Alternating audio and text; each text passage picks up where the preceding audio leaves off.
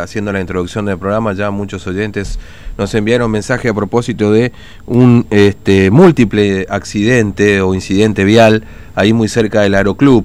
Y vamos a conversar con un amigo, este, también eh, colega, ya hemos conversado en estos días hace, hace muy poco también de una situación que, que fue testigo de este hecho. Claudio Tono Aquino. Eh, Tonito, ¿cómo te va? Buen día, Fernando te habla. Bien, Fernando, ¿cómo te va? Un abrazo grande para vos y evidentemente a nosotros nos une el espanto. ¿no? Veo que sí, lamentablemente. La vez que tenemos ocasión de hablar de un tema al aire se trata de tragedias, ¿no? En este caso es, como vos apuntás, 6.45 aproximadamente de la mañana, mm. una espesísima niebla y quema, eh, humo de quema de pastizales, un cóctel mortal, no dejaba ver absolutamente nada, Fernando. Mm. Te, estoy, te estoy diciendo lo concreto, no se veía absolutamente nada. Yo salí hasta el patio de mi casa ni siquiera veía el faro que estaba a 10 metros, no se veía absolutamente nada.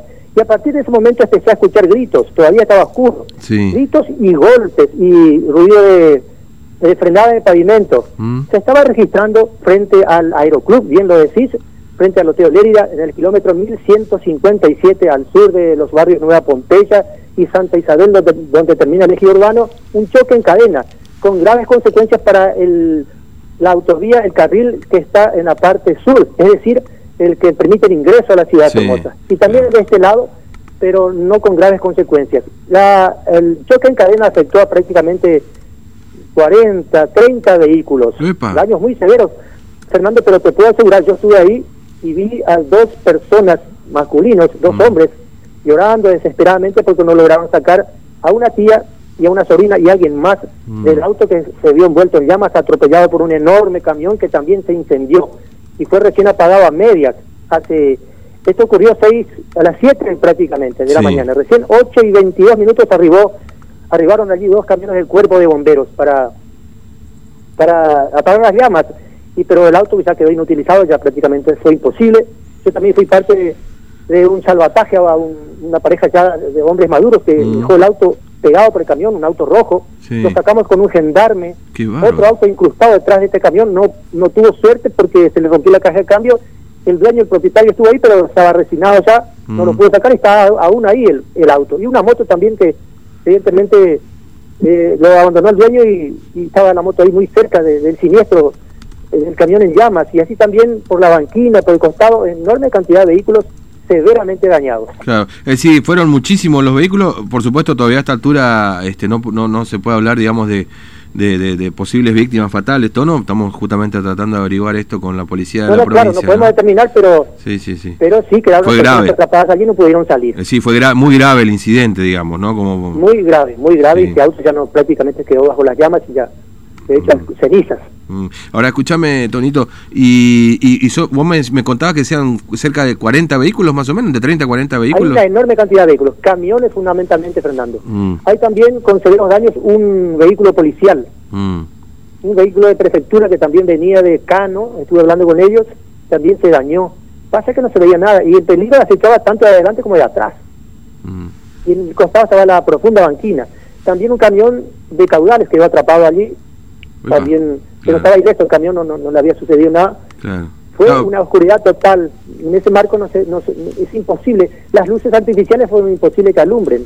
luces artificiales luz alta. Inclusive fuimos al fondo de la cuestión hacia el, el, carril del sur y pedimos a, a, alguien que estuvo último allí que dé vuelta el vehículo que dé, de luz alta en sentido contrario para avisar ni las balizas se veían, Fernando. Se veía nada. qué tremendo.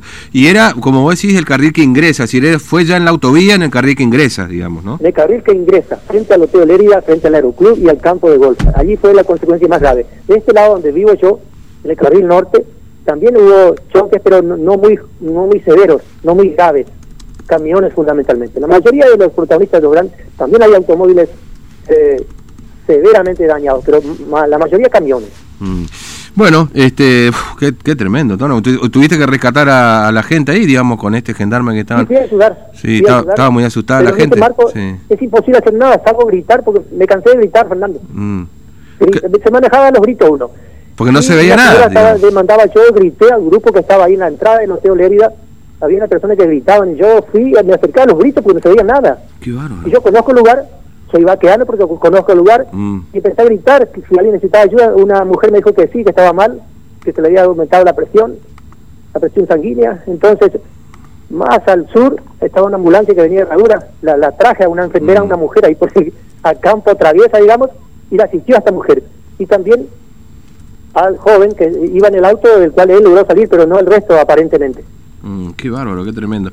Este, y, y, a esta hora, que son las 8 y 39, ¿todavía quedan restos ahí? ¿No, no se puede ver? digamos ¿Ahora ya se despejó un poco o no? Fernando, en estos momentos yo vine a mm. cargar el teléfono porque me quedé sin batería. Mm. El problema prosigue en ese lugar, con todos los heridos. Ahora se puede ver las cosas. Recién ahora se disipó la niebla y algo del humo bajó. Y ahora se ve la magnitud del, del problema. Ahora es posible comprobar qué es lo que sucedió en esa cerrada noche, digamos, de hace minutos nada más.